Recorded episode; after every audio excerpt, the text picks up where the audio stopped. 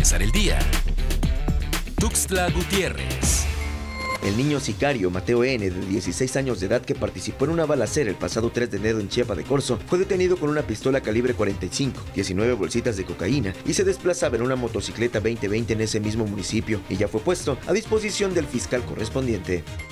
Más de 1.300 aspirantes presentaron el examen de admisión de la Universidad Autónoma de Chiapas correspondiente al ciclo escolar enero-junio de 2021. De acuerdo a la convocatoria, los resultados del examen de admisión se publicarán el día 3 de noviembre de 2020 en los periódicos de mayor circulación de nuestro estado, en la página web de la universidad www.unach.mx y en cada unidad académica.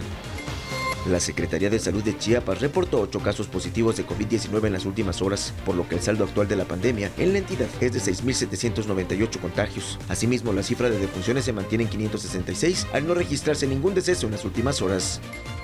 Hasta este miércoles 28 de octubre, en Chiapas se han confirmado 6.798 casos acumulados de COVID-19, mientras que los casos sospechosos rebasan por mucho esta cantidad, llegando a los 38.257 casos, es decir, 31.467 más que los confirmados, lo anterior hasta el último reporte actualizado de la Secretaría de Salud el 21 de octubre.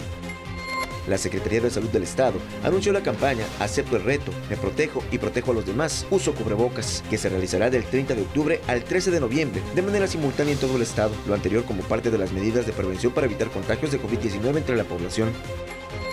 Para empezar el día, Tuxtla Gutiérrez.